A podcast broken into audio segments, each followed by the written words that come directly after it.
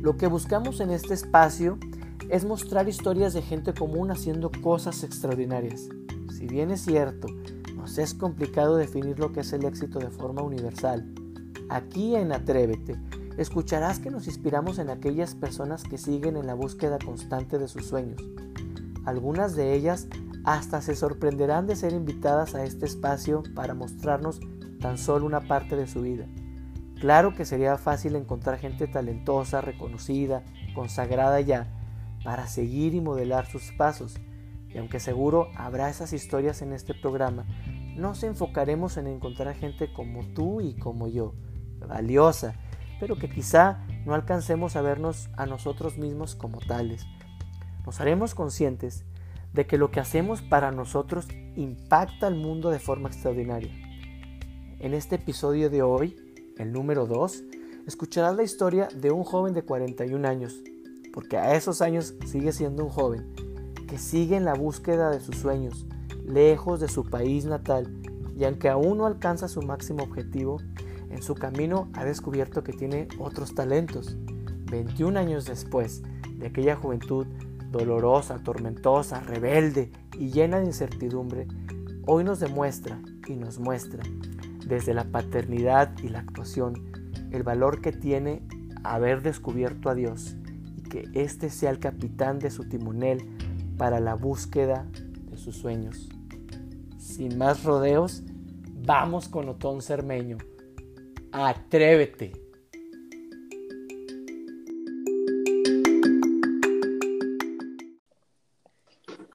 ¿Qué onda, Otón? ¿Cómo andas? Hola, ¿qué tal, Jesse? Mi estimado, muy, muy bien, gracias a Dios aquí en Los Ángeles. Qué bueno, Otón. Eh, me da mucho gusto que hayas aceptado esta, esta charla, esta entrevista conmigo. Ya tenemos años, muchos años que no nos vemos por ahí como muchos otros nos seguimos en, en las redes y por ahí estoy al tanto de tu vida y bueno, lo que, puede, lo que puedo ver, Otón. Y quisiera que comenzáramos, Otón, y vámonos directo al grano. Platícame, Otón, ¿hace cuánto llegaste a Los Ángeles y qué fue lo que te impulsó a irte para allá a vivir? Mira, a Los Ángeles llegué hace 11 años, pero yo estoy fuera de Torreón 20 años exactamente, porque yo me fui en el 2001 de Torreón, me fui primero a Argentina, estuve ahí tres años, luego me fui a Estados Unidos, pero a Virginia, donde estudié apenas a los 24 horas estudié la carrera, estudié periodismo y teatro, estudié las dos carreras. Este, estando ahí decidí que quería ser actor, entonces terminé las dos carreras y dije, bueno, si quiero ser actor, pues está Nueva York, que ahí es la meca del teatro, porque me encanta el teatro, o está Los Ángeles, que es el cine. Entonces dije, me voy a Los Ángeles a, a intentar el cine. Entonces aquí tengo 11 años intentándolo. Perfecto. Oye, a ver, platícame, porque dices intentándolo, y quiero saber qué significa exactamente intentándolo tú. Mira, la carrera de actuación este, es muy difícil, sobre todo, o sea, para triunfar en Hollywood. Como has de saber, hay muchísimos actores que triunfan en México, se vienen a, a Hollywood, están aquí dos, tres, cuatro años, se rinden y se regresan. Hay quienes entre comillas, por así decirlo, la hacen, no sé, los, los que conocemos, ¿no? Como los Derbez, este, Omar Chaparro, eh, Diego Luna, etcétera. Eh, definitivamente hay muchos que la han hecho, pero hay muchos que, que siguen intentándolo. Y aquí es una carrera en donde, pues, tu trabajo consiste más, más que nada en audicionar. Okay. Este, Robin Williams la, la, la definió como el trabajo del autor es tener entrevistas de trabajo. Y una vez que, que, una vez que te dan el trabajo, esas son las vacaciones. Porque como nos gusta mucho lo, lo, que hacemos, una vez que ya nos contratan, eso es, es lo divertido. Y este, como actor de cine y televisión, digo que lo sigo intentando porque obviamente eh, no he sobresalido, en el sentido no he hecho nada en grande todavía, aunque he hecho bastantes cortometrajes, este, películas de estudiantes, comerciales a nivel nacional, este, he hecho como unos siete y... Mm. Pero, y, y, me ha ido muy bien, gracias a Dios, en lo que es la voz. Como actor de voz, ahí sí puedo decir que, gracias a Dios, he, he sobresalido, este, estoy establecido y, y tengo ya pues prácticamente este, estos 10 años viviendo de eso.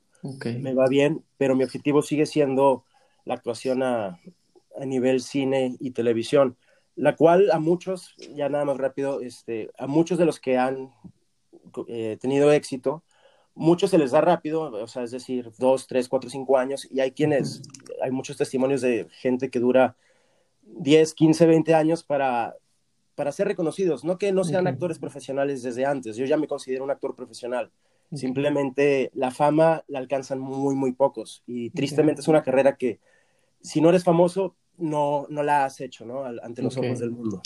Bien, Otón. Oye, eh, ahorita dijiste que algunos se rinden muy rápido eh, y ya, ya nos platicaste, bueno, que tienes 20 años fuera de, tu ciudad natal, que es Torreón, nuestra ciudad, y que llegaste hace 11 años a, a, esta, con este sueño de ser actor. Dijiste, algunos se rinden muy rápido. ¿Qué hay en Otón Cermeño que a sus 41 años ha hecho que no se rinda? Sí, y nada más quiero aclarar que muchos, que en realidad no se rinden, sino que simplemente ven que, que, la vida les muestra otro camino y, deciden hacerlo, y no es precisamente un fracaso, sino simplemente eh, se van por otro lado. Pero también hay quienes creo que sí, que sí se rindan. Yo tengo mucha fe en, en Dios, ya conocerás este, bien mi historia si platicamos más, de platicarte cómo fue que me fui a Argentina y todo eso. Para mí Dios es lo más importante de mi vida y he visto su mano cómo me ha guiado en todo, a pesar de, errores, fracasos y, aciertos. Y tengo esa fe, tengo esa fe de que con la ayuda de Dios este, voy a seguir este, saliendo adelante y voy a sobresalir. Y hasta la fecha la, he visto, ¿no? La mano de Dios en, en, todo. Y, y, así es, y tengo fe también en, mi talento, en el talento que, que, creo que Dios me ha dado. Este, cosa de lo cual dudé muchísimo, ¿no? Este, sobre todo siendo alguien ciertamente, en cierta forma, introvertido, bastante inseguro a lo mejor de niño, pero como que yo sabía que tenía algo dentro de mí. Y, sigo creyendo en eso. Qué, qué bueno, digo, qué, qué inspirador esto de, de, de, que hablas de Dios eh, de una manera, digo, yo, yo te conozco de, muy niño y bueno, conozco al Otón niño y adolescente, no conozco al, al Otón joven y al Otón ahora adulto, pero eh, la vida, dijiste que, que la vida te, te, muestra otros caminos. Platícanos este camino que te mostró la vida, cómo llegaste a Argentina a la edad de 20 años, qué te llevó allá y, y cómo fue estar ese tiempo allá en Argentina, Otón. Sí, mira, te cuento antes de irme a Argentina, como sabrás, nosotros somos amigos desde, desde niños, estábamos en Jaguares, este, jugando, hacíamos viaje, nos íbamos a pelear una vez o más de una vez, ¿no? sí, yo creo que sí. Este, Pero bueno, ya en, en, mi adolescencia, 15, 16 años, empecé este, como que a querer, no sé, desinhibirme, sacar lo que, lo que tenía dentro, empecé, este, eh, tenía un grupo de amigos, mis excelentes amigos, los LAX, saludos para todos, con los cuales cual me juntaba y todo. Y, y yo cuando empecé a tomar este, alcohol, como la gran mayoría de todos los este, seres humanos, ¿no? Que bebedores sociales, Así es. empecé a encontrar una desinhibición en mí que me gustó personalmente. O sea, yo cuando salía a, a las fiestas, a, a, los antros y todo, ya cuando estaba algo happy, dije, mira, este, puedo podía sacar esa personalidad que yo sabía que, que, tenía, porque la podía sacar solamente frente al espejo o frente a, los muy cercanos de mi casa, pero no frente a los demás. Siempre fui como que inseguro en la escuela, ante, ante el público, pero ya tomado podía bailar, podía ser, según yo, chistoso, divertido, me desinhibía, etc. Y bueno, en fin, y ahí fue cuando eh, llegué a pensar, yo, yo debería de ser actor, me gustaría ser actor, y, tenía el sueño de ser actor, más nunca, este, realmente lo intenté, estuve en unas clases en, en el Teatro Mairán, pero pues no... no, más o menos, ¿cuántos años tenías ahí, Utón? Esto empezó como a los 16, a los 16 años, más o menos a los 17 años creo que tomé las clases de teatro, y a los 18 años yo ya que este, sabía que quería ser actor, este, y sabía que la gente no iba a creer en mí a lo mejor como, como actor, pero yo, yo quería hacerlo y, Y le, y le pedí a mi papá prácticamente que me apoyara, este, él teniendo los recursos, eh, gracias a Dios, este, con la carrera de actuación, lo cual significaba irme a vivir a, a la Ciudad de México o, o, a Monterrey o a Estados Unidos, porque en Torreón no, no se da la, la escuela, la, la, carrera de actuación. Okay. Y mi papá me dijo, no, estudia una carrera normal, ¿no? Una licenciatura, algo, algo de verdad, este, primero y luego ya si quieres estudiar actuación. Entonces, este, empecé a tomar malas decisiones en la vida, empecé a tomar mucho, empecé a, a fumar marihuana antes de que fuera aceptada socialmente como ahora. sí. Este, y, y, y, fumaba bastante marihuana, no todos los días, este, y a mí me encantaba, hasta yo quería convencer a la gente que, lo, que la probara, porque para mí era, hacía la, la vida más divertida. Okay. Pero en fin, entonces yo, yo, le dije a mi papá, por favor, apóyame estudiando este, actuación, y me dijo, no, si de por sí, así, o sea, veo aquí, que aquí viviendo con nosotros, eres un desorden, imagínate este, viviendo solo y luego en ese sí. ambiente, en esa carrera. Total, estuve brincando de carrera en carrera, me cambié de, de, de comunicación a, derecho, a, a, perdón, a la luego de la a, a derecho, y al final dije, ¿sabes qué, papá? De verdad que quiero ser actor y se me está yendo, se me están yendo los años, si tenía 20 años, ¿no? Se me están yendo los años, se me están yendo eh, papeles que puedo hacer a esta edad, por favor apóyame y si ya fracaso yo como actor, pues ya es mi problema, pero déjeme estudiar actuación antes de terminar una carrera que dure cuatro años. Okay. Y mi papá, siendo él también cristiano, sabía de un lugar, de un instituto bíblico en Argentina, y me dijo él, hagamos un trato, vete un año a este lugar, a este instituto bíblico, es un lugar para, es evangélico, para, para gente que quiere ser misionero, pastor, algo así, y vete un año ahí, él con la esperanza de que yo me regenerara, por así decirlo, Uh -huh. O sea, yo traía el pelo largo y aretes, y te digo, en esos tiempos era todavía más escandaloso, por así decirlo. Sí, no digo, más en una ciudad, digo. Y más una ciudad como Torreón. Pequeña, ajá. Sí. sí. Yo tenía fama de, de, drogadicto antes de ni probar ninguna droga, nada más con okay. eso te digo, pero bueno. y, y dije, híjole, bueno, yo no quisiera ir a ese lugar, pero para nada, pero si es el precio que tengo que pagar, pues me voy un año, ¿no? Ahí me aguanto, sé que ahí no me van a dejar fumar ni, ni cigarro ni tomar ni nada, y va a ser un lugar estricto de reglas, etcétera. Y no quiero saber yo personalmente ahorita nada de Dios, porque quiero divertirme y disfrutar la vida, pero bueno, si es el precio que tengo que pagar, lo hago. Me fui y llegué allá y, y, dije, yo no quiero ser hipócrita, yo no quiero ser pastor ni misionero, yo quiero ser actor, yo no sé ni siquiera en qué creo, pero pues yo estoy aquí nada más por eso, es un trato que hice con mi papá y, y bueno. Pero al estar ahí, este, a la semana de estar ahí yo ya sabía que Dios me había llevado a ese lugar.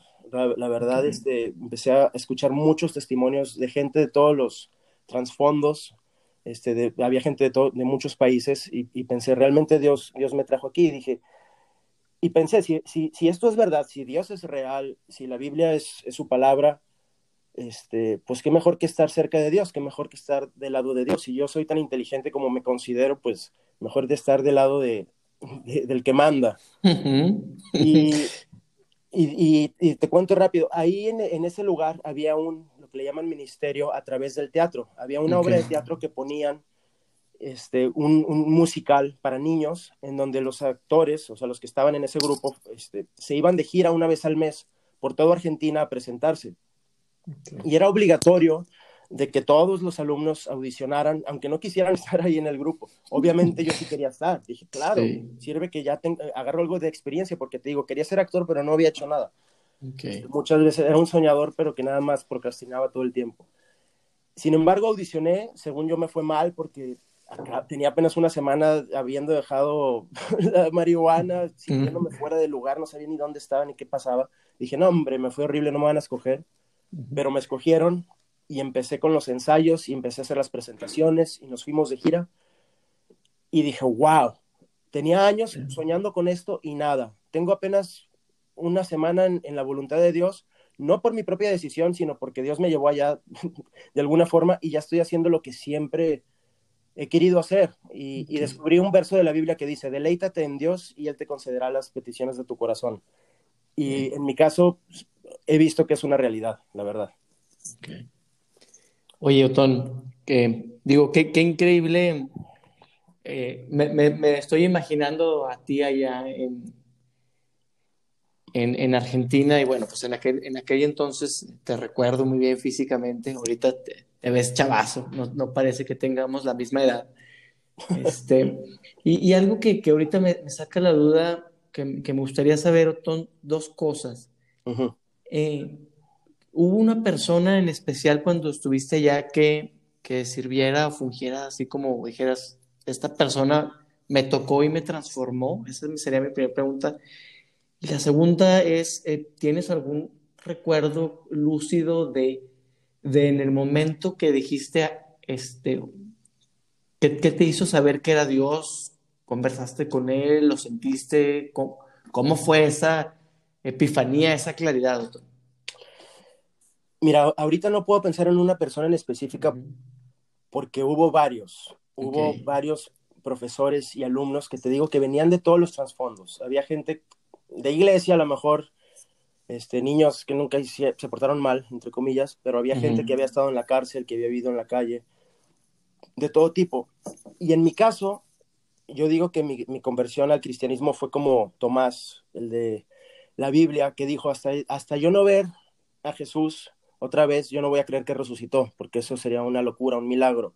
Hasta que yo no lo vea y no meta mis dedos en sus llagas, yo no voy a creer que es verdad lo que ustedes dicen que Él resucitó. Y ahí vemos en la Biblia que se aparece Jesús y lo ve y, ya cree. Entonces yo en cierta forma soy alguien que, yo quería evidencias y yo me acercaba a los maestros, mira, yo quiero creer en esto, pero hay tantas religiones en el mundo, tantos libros, todos dicen que tienen la verdad, yo cómo sé que esto es verdad.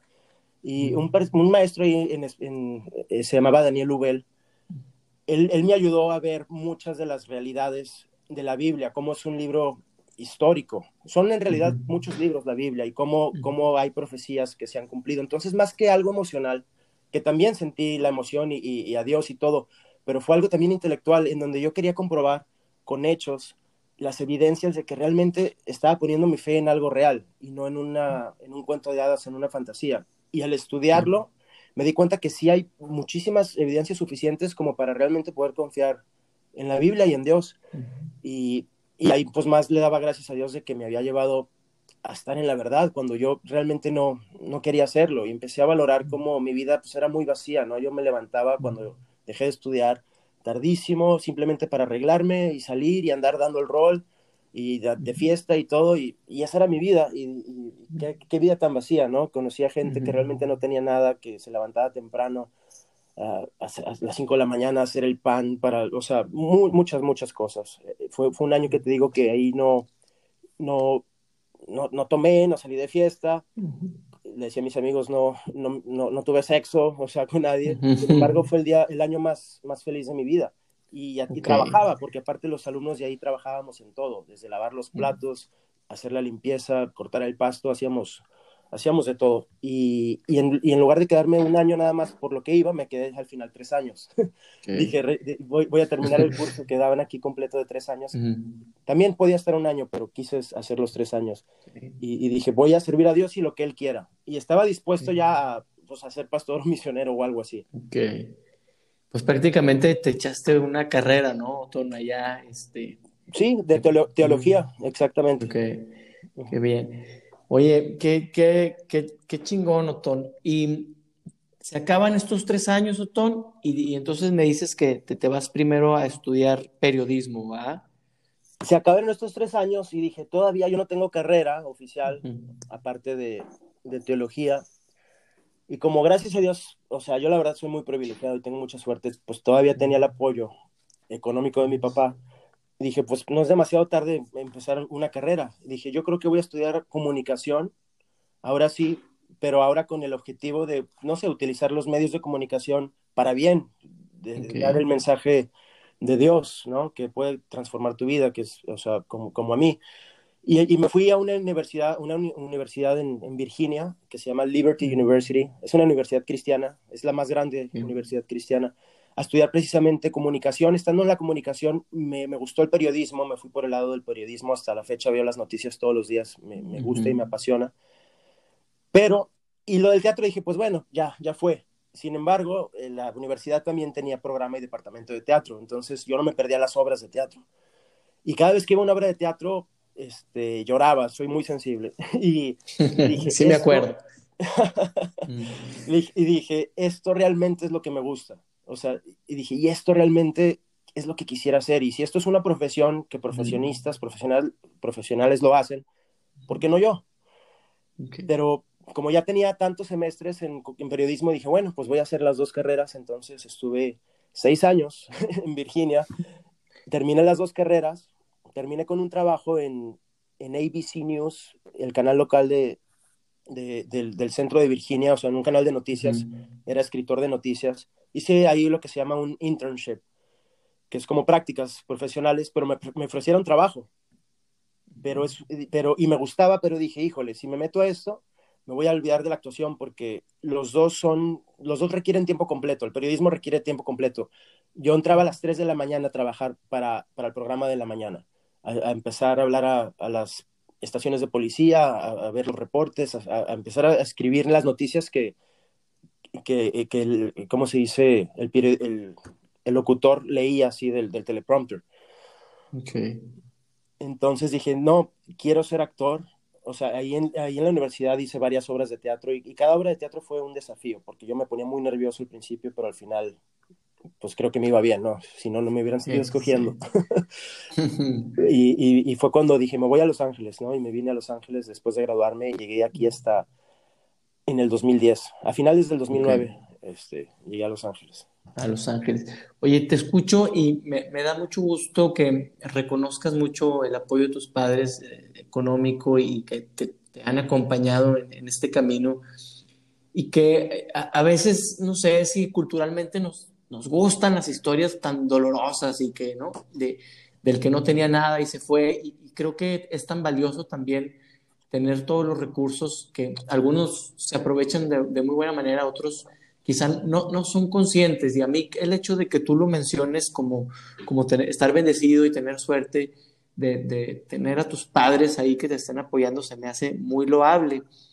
Y, en esa parte de, ser papá y, paternidad, eh, es algo que yo te he venido observando y te admiro mucho y, quisiera que me compartieras esta parte que de, creo que ya tienes siete años, tu, tu hija ¿Cómo ha sido el ser papá? Supe por aquí que, que los primeros seis años prácticamente fuiste un papá soltero que, que estuvo ahí a, cargo de ella. Platícame cómo, cómo es esta faceta de Otón como papá.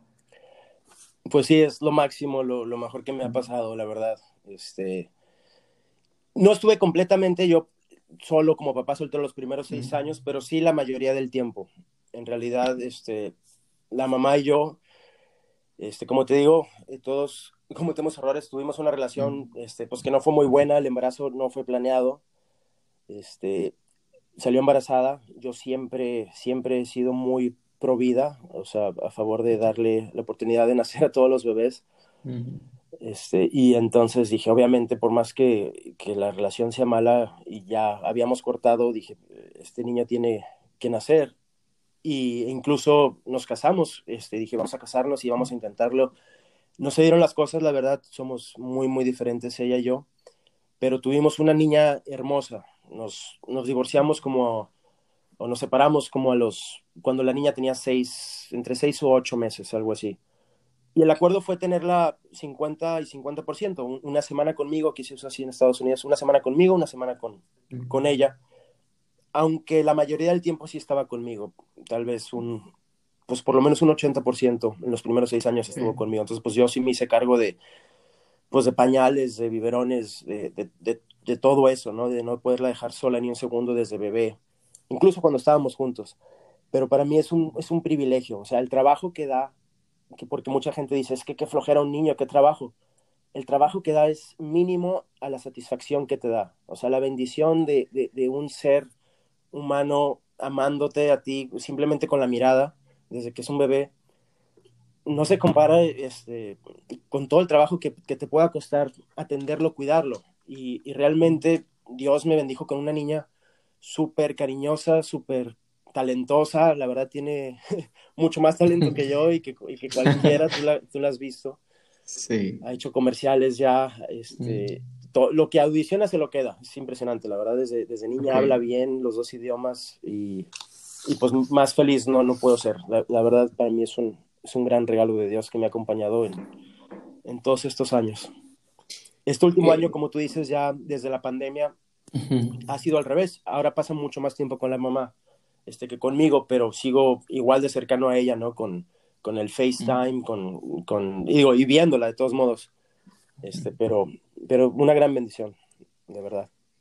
Digo, y, y, y es impresionante, Otón, porque digo, la, las redes sociales nos permiten observar partes de la vida de una persona y pues, generalmente mostramos lo mejor, pero hay cosas que, que se ven y se sienten de una manera impresionante, como dices, el talento que tiene tu hija, eh, la manera en que, te, te, observa, la relación que tienen, yo, yo la encuentro muy eh, ejemplar, muy inspiradora. ¿Qué, qué crees que de, tus padres hay en esta relación, Otón, con tu hija? ¿Qué, qué de tus padres eh, heredaste para tener esta relación con ella? Pues como ya lo he dicho antes, de mis padres no puedo más que hablar bien, ¿no? O sea, no, no recibí más que amor y apoyo desde niño, la verdad. Entonces, pues yo creo que sí vi el ejemplo de parte de mi mamá y de mi papá. Este, desde niño siempre jugando con nosotros y cercano y, y todo. Entonces, no lo había pensado así, fíjate, ¿eh? o sea, pero, pero seguramente ha sido una gran influencia eso. Y, y, simplemente, no sé, el, me salió solo una, un gran amor, necesidad de mi parte de, de, darle ese amor a esta niña, ¿no? Todo lo, lo que pueda. Y, y, a veces es difícil con la separación, la verdad, porque pues cada, cada quien, cada padre es, es diferente en, en, cuanto a su manera de pensar, en cuanto a la educación, este, en, en, cuanto a las escuelas a las que quisiéramos que fueran y cuando pues hay un, un divorcio, pues es parte de, los, de las consecuencias y problemas de la vida, pero sin embargo, lo, lo bueno es, es mucho. Okay. Sí, yo digo, yo puedo observar que, que lo, lo, haces muy bien, Otón, y que seguramente todas estas experiencias que has tenido a lo largo del tiempo te han dado la facultad para, para saber que pues lo mejor para ti es lo mejor, siempre será lo que es mejor primero para ella, ¿no? Claro. Y, y como tú dices rápidamente, uh -huh en, en, las redes sociales solamente ponemos lo bueno y lo mejor, uh -huh. porque para qué deprimir a la gente o, o, a lo mejor porque somos, este, no sé, yo una sola vez puse un post, a diferencia tuya que pones muchos escritos, uh -huh. este, sí. en donde yo subo muchas fotos, pero rara vez escribo algo que no sea la mejor de la Biblia, pero una sola vez sí puse que aclarando que solamente pongo lo bueno no significa que no exista lo malo, porque, okay. porque obviamente lo, lo, existe, ¿no? Y los problemas, etcétera. Fíjate que hace unos días que, que hablábamos, Tony, que te invitaba, eh, comparto y que, que, me decías como, oye, Jesse, pero pues yo todavía no soy un actor consagrado, ¿verdad? Y, y estoy lejos de donde quiero llegar. Y, y, y algo que, que es fundamental que mostremos aquí es, es todas estas partes que te integran, Otón, porque somos un, nos vemos de manera, no nos vemos de manera eh, separada, ¿no? Al, al, final, como dices, que, que posteaste ahí, no, no compartes lo malo, a mí me, me entusiasma verte, ¿no? Que, que hay optimismo y que ciertamente debe ser dificultoso el, el separar el cariño de, los papás y darte el tiempo para, para tu trabajo, darte el tiempo para ser papá, darte el tiempo para ti mismo, estar lejos de casa, de tus papás, porque hubiera sido mucho más fácil venir a casa y, estar aquí que alguien con, con que te apoye. Me, me impresiona todo esto que estás haciendo, que no desistas de tu sueño y que, y que comentas hace rato que algo que se te ha dado es la actuación eh, de ser actor de voz y que tu niña te está acompañando y quizá, como dijimos aquí en México, traía la torta bajo el brazo. Así es. Platícanos que cuando descubres esto, ¿qué viene a ti? ¿Qué, qué sentimientos, qué pensamientos cuando comienzas a, por decirlo así, a batear en, en este, en este ramo de, de ser actor de voz? Pues muchas cosas. Mira, primero que nada, yo creo que nadie nunca hubiera apostado que yo fuera a llegar a ser actor de voz, porque hasta mi, mi propia familia, mi papá, me acuerdo que me regañaba porque no hablaba bien. Me decía, hablas entre dientes, no se te entiende nada, habla bien, habla claro. Me criticaban de que cuando contestaba el teléfono decía, uno. y, y, en realidad sí, o sea, yo tartamudeaba todavía, a lo mejor a veces tartamudeo, se me traba la lengua cuando, o sea, hablar en público en, en, la escuela, en los en el salón de clases, me ponía nerviosísimo, o sea, para mí temblaba, ¿no? pero como te digo, ya después de ser actor y todo, a lo mejor practicando solo, cuando llegué aquí a Los Ángeles, me prácticamente me enteré de este otro lado de la actuación, que, que, digo, sabía, pero como que no lo tenía en mente. Cuando llegué a Los Ángeles dije, yo voy a trabajar de lo que sea, de mesero o de lo que sea, mientras intento ser actor y la hago. Pero gracias a Dios que luego, luego este, entré al, al, al mundo de la voz. No sé si conozcas, es de Torreón también y vive aquí en Los Ángeles, Eduardo Iduñate.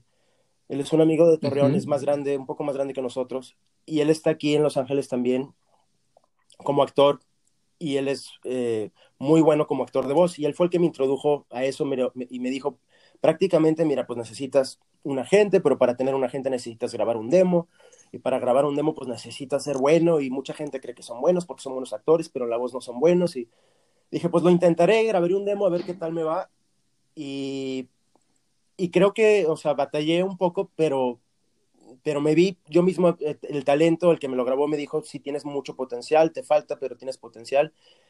Gracias a Dios agarré una gente y empecé a audicionar. Te digo, mi trabajo hasta la fecha consiste en audicionar. Ahorita, después de que termine esta plática, voy a hacer una audición que tengo que mandar. Ok.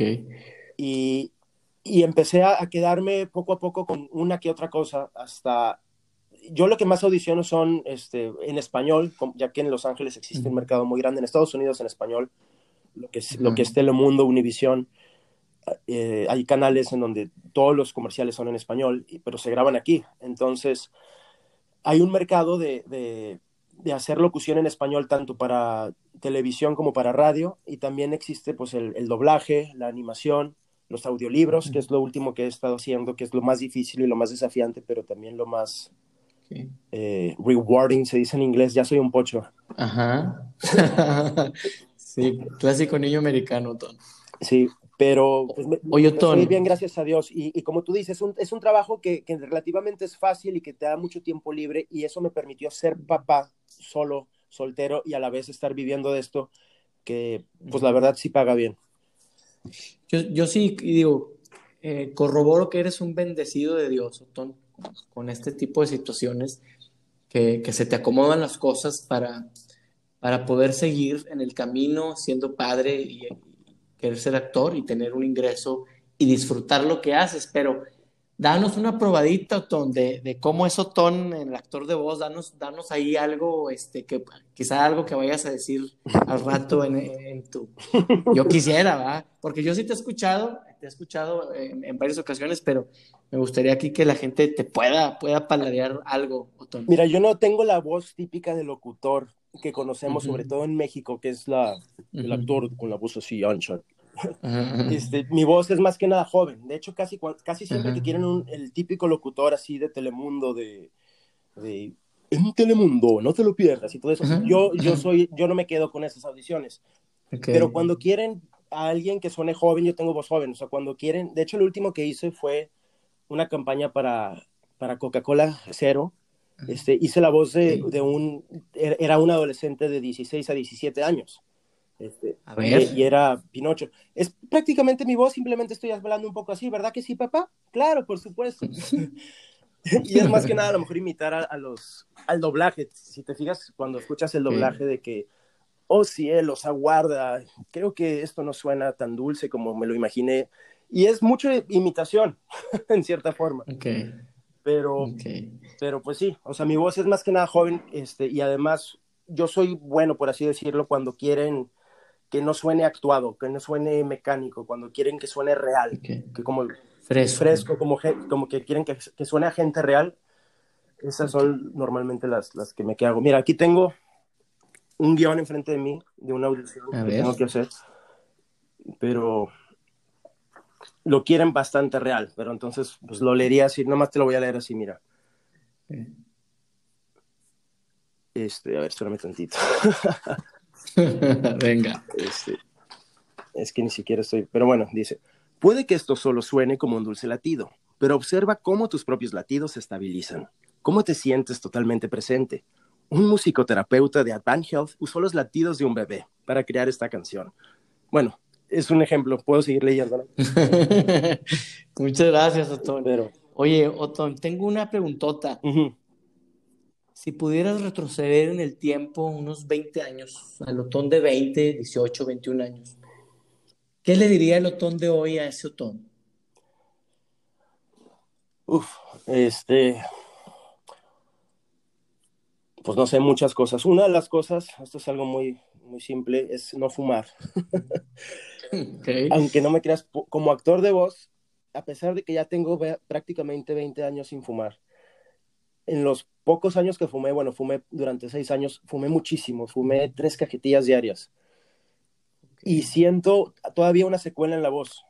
Yo me acuerdo que antes de, fumar yo podía hacer unos falsetos, imitar voces de mujer, como la de Shakira. y ahorita no me sale, o sea, ahorita no las llevo. Entonces, digo, eso es algo así muy práctico, definitivamente. Eh, no fumar y pues muchas cosas, o sea, el ser más disciplinado.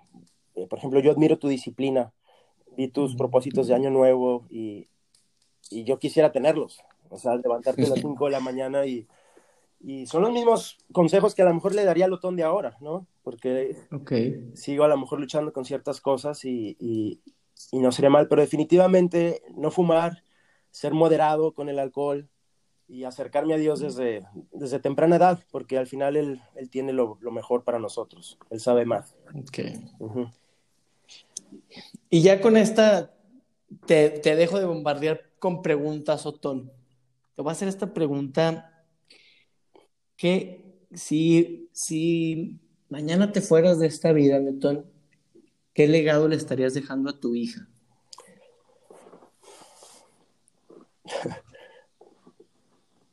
espero que, que sea el, otra vez voy a sonar a muy religioso, ¿no? Pero que sea Qué bueno. el conocimiento de Dios, el, el, el, conocimiento de Dios, el amor de Dios y, y, el temor de Dios.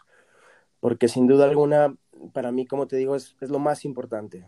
Al final, todos nos vamos a ir de esta vida, este, la vida es frágil, tú lo sabes, este, supe de tu caso, obviamente, el coronavirus. Estamos aquí un corto tiempo y, y, por más que duremos 100 años, ¿qué son 100 años comparados con una eternidad?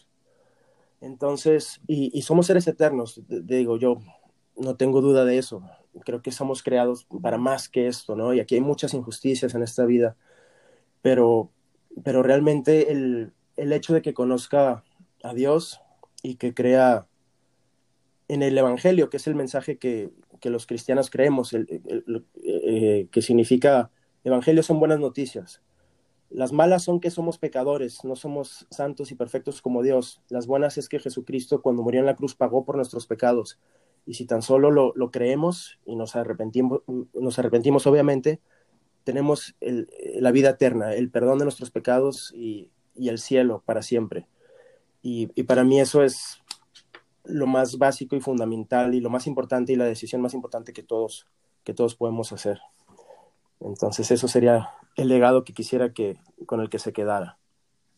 Muchas gracias, Otón. Y de, de verdad que ha sido una plática muy enriquecedora para mí, como, para mí José, como, como padre, eh, como aspirante a cumplir mis metas y mis sueños. Para mí el hecho de que tengas bastantes años en Los Ángeles sin rendirte picando piedra, eh, siendo padre, eh, dividiendo tu tiempo, entregándote compasión y esta parte que tienes muy maravillosa de, estar anclado, pegado a, a, Dios, que a muchos de nosotros se nos olvida por, por momentos que es Él quien nos sostiene, es Él quien nos guía y es Él el que está presente en todo momento y a veces eh, nos negamos a observarlo. ¿Qué te gustaría, Otón? ¿Con qué te gustaría despedirte? ¿Qué, te quedas? ¿Qué te gustaría, qué mensaje te gustaría mandar a jóvenes y no tan jóvenes que, que nos escuchen el día de hoy? Pues como tú dices, que se atrevan, que se atrevan a, a, seguir sus sueños, que, que cuesta trabajo, si fuera fácil todos, todos lo harían, y me lo digo a mí mismo, ¿no? El, ser disciplinado. Últimamente me, he, estado, he estado pensando mucho en eso de la disciplina, porque yo hablaba mucho de la motivación y veía cómo cuando estaba motivado hacía muchas cosas y cuando no lo estaba, no. Pero estoy dándome cuenta que la disciplina es precisamente para eso, para hacer las cosas aun cuando no estemos motivados. Entonces, pues que, que se pongan las pilas, que sean disciplinados y pues para no ser redundante, obviamente, que confíen en Dios y que si tienen dudas que investiguen y que con toda confianza quien quiera me pueden encontrar en mis redes sociales, Otón Cermeño, que yo, estoy dispuesto a responder cualquier duda, ¿no? En cuanto a todo, o sea, lo que yo sepa, y en cuanto a Dios, en cuanto a la, en cuanto a la Biblia, que, que realmente investiguen los que tienen dudas si realmente es verdad. Y yo estoy seguro que el que busca a Dios lo encuentra. Entonces que lo busquen. Qué bárbaro, Newton.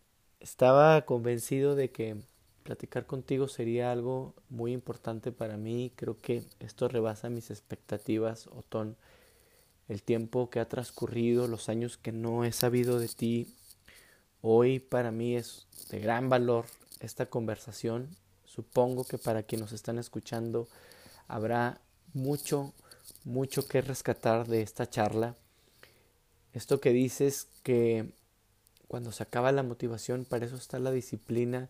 Solo puedo pensar que esa disciplina de la que hablas y que te impones constantemente viene de aquellos años en los que tuviste que eh, afianzarte, agarrar y retomar tu rumbo, pero de la mano de Dios. Creo que la lección de hoy es hacernos conscientes a plenitud de la importancia que tiene Dios en nuestra vida y observar cómo muchas personas como tú, cuando se acercan a Él, están seguros de que el camino por donde van es el correcto, aún con todas las vicisitudes y las pruebas que se tengan por ahí.